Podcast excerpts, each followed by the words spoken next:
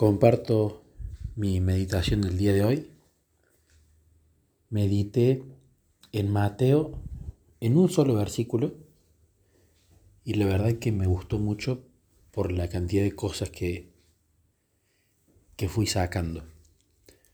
Es Mateo 5:13.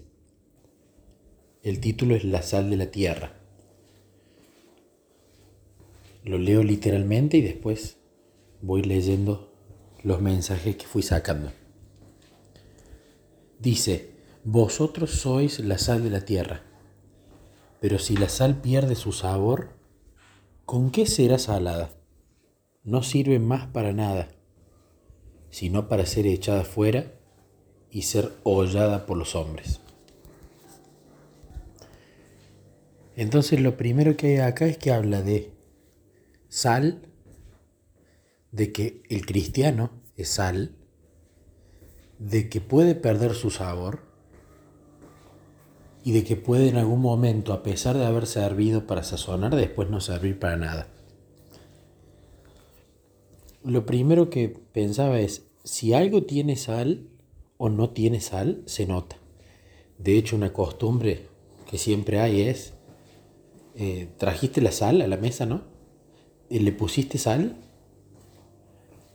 Entonces realmente si algo tiene sal o no, se nota.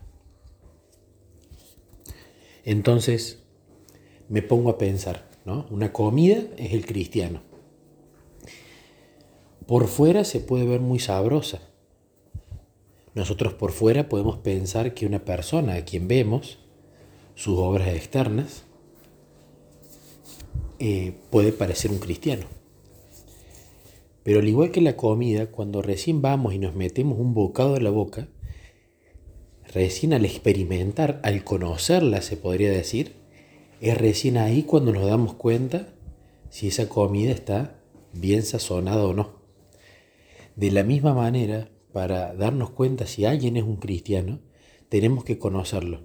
Y si bien no tenemos acceso a su mente, que solamente tiene acceso a Dios, al conocer a esa persona podemos darnos cuenta de si realmente tiene una relación con Jesús o no la tiene. Por otro lado, me pongo a pensar, ¿la sal es necesaria para nuestro cuerpo? Sí, por el sodio, ¿no? Pero en su justa medida. La sal en exceso no es buena. Y por otro lado, si tenemos una comida y la sal no está bien distribuida y se junta todo en un solo lugar, porque de repente el dosificador se nos abrió y se cayó toda la sal en un solo punto, no hace rico el alimento, sino que tiene que estar bien distribuida. Entonces, la sal en exceso, en este ejemplo también lo veo como el testimonio, como lo que vamos a contar al otro. El otro es esa comida que queremos sazonar. Pero si lo invadimos si no le contamos nada de Jesús, si nos callamos la boca, no permitimos que esa comida sea sazonada. Pero por otro lado, si lo invadimos a testimonios, si lo invadimos a estudios bíblicos, si en exceso le ponemos sal, ¿sí? en realidad vamos a espantar a esa persona, vamos a, a provocar más daño que beneficio. Ahora uno pregunta, bueno, ¿cuál es la medida justa? Bueno, si nosotros somos la sal, y podríamos decir que sazonar es el testimonio, el hablar de Jesús, el enseñar, etc. El que va a hacer un correcto uso de esa sal, digamos, el que va a dosificar esa sal de manera correcta, es Jesús. Entonces, si nosotros siendo sal queremos ser independientes, o muchas veces no vamos a sazonar o vamos a sazonar una comida que ni siquiera está lista, ¿no? Que esto tiene que ver con, por ejemplo, la persona que no está preparada para recibirlo a Jesús. O vamos a sazonar de más. Entonces, cuando nosotros tenemos el control y nosotros que somos la sal queremos ser eh, también el dosificador de la sal, ahí hay un problema. Porque muchas veces a comidas que están listas, es decir, a personas que tienen abierta la mente, el corazón para recibir a Jesús, no vamos a sazonarlas, es decir, no vamos a hablarle de Él, es decir, no vamos a contarle testimonios nuestros. Por otro lado, si nosotros queremos tomar el control y ser la sal y el dosificador de la sal, vamos a entrar en otro problema. Hay comida que todavía no ha sido lista, ¿sí? Y muchas veces hay comida que a la sal se tiene que poner en un momento determinado. Entonces, nosotros, si queremos también ser el dosificador, vamos a poder entrar en el problema de ir y salar comida que todavía no está lista para ser salada y vamos a echar a perder eso. Y eso es cuando por nuestras propias fuerzas y nuestras propias ímpetu y nuestras propias ganas queremos ir y hablarle de Jesús a alguien o contarle algo acerca del Evangelio a alguien que todavía no abrió su mente y su corazón y por lo tanto el Espíritu no puede entrar y obrar. Y por otro lado, si nosotros queremos ser la sal y también queremos tener el control y decidir cómo vamos a dosificar esa sal, podemos ponerla en exceso en un alimento ya listo. Y alguien que tiene el corazón abierto y su mente abierta, si se ve bombardeado y exagerado y en exceso bombardeado con testimonios, con estudios, esa persona le, la vas a espantar. La vas a espantar. Entonces, ¿quién es el dosificador acá? Es Jesús. ¿Y cómo podemos hacer para no querer ser quienes agarren eh, la sal que somos nosotros mismos y hagan lo que quieran? a través de la relación con Él, porque a través de la relación con Él es cuando Jesús nos lleva a ese punto de entrega y de no querer vivir controlando nosotros las cosas.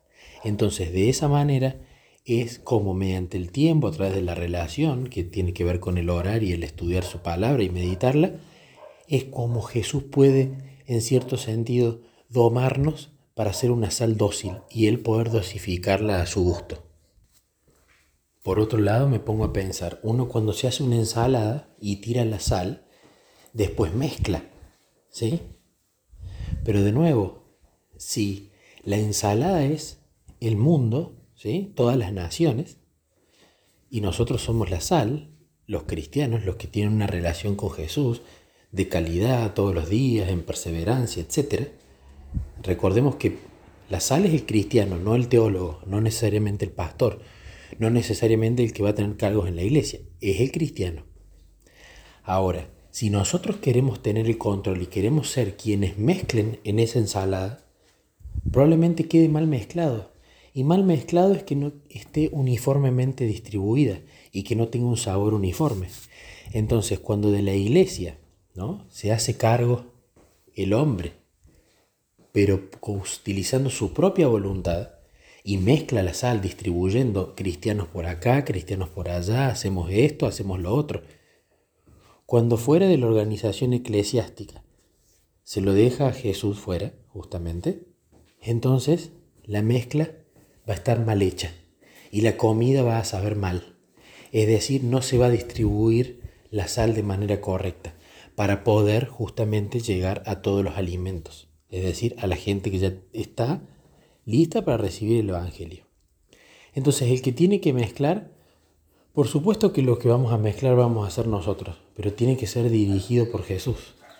Porque si no es Jesús el que toma las decisiones en su iglesia ejecutadas a través de los hombres que la conforman, entonces la mezcla de la sal en esa ensalada se va a hacer muy mal.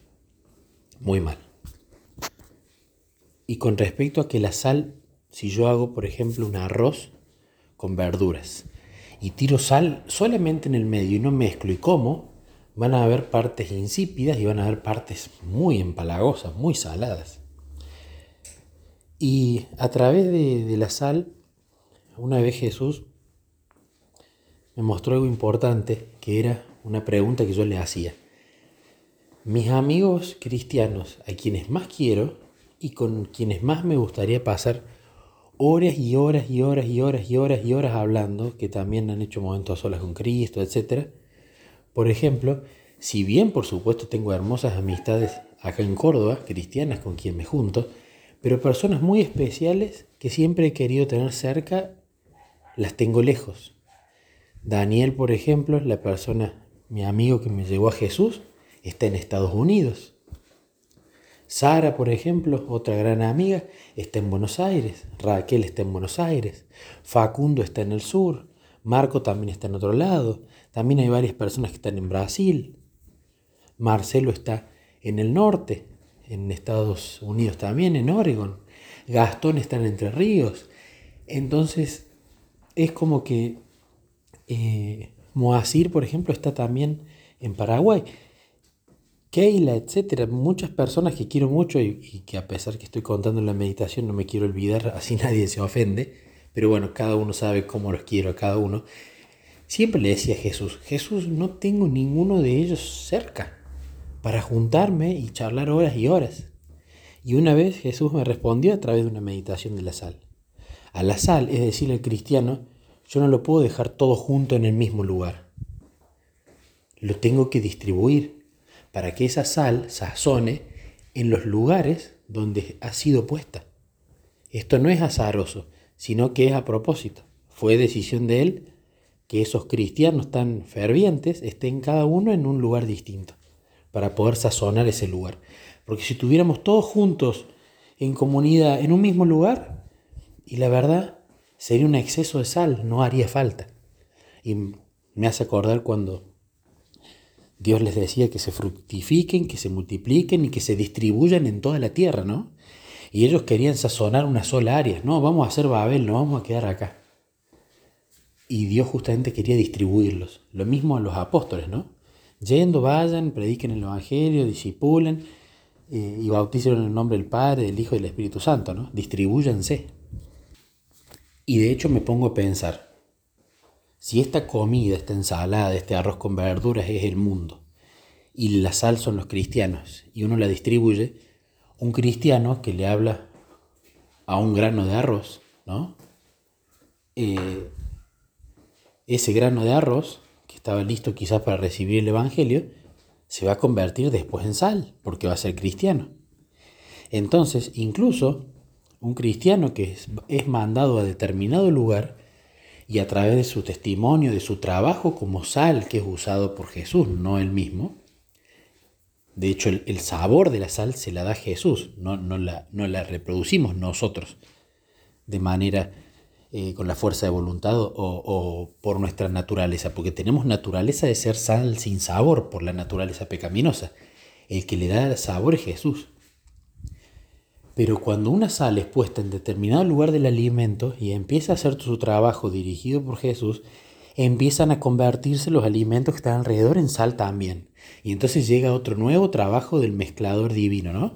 Que tiene que mezclar esa sal para que se empiece a distribuir de nuevo. Entonces por eso quizás alguien que fue mandado a tal lugar luego convierte a personas que van a ser enviadas a otro lugar mediante la providencia divina o esta persona incluso se va a mover a otro lado ¿no?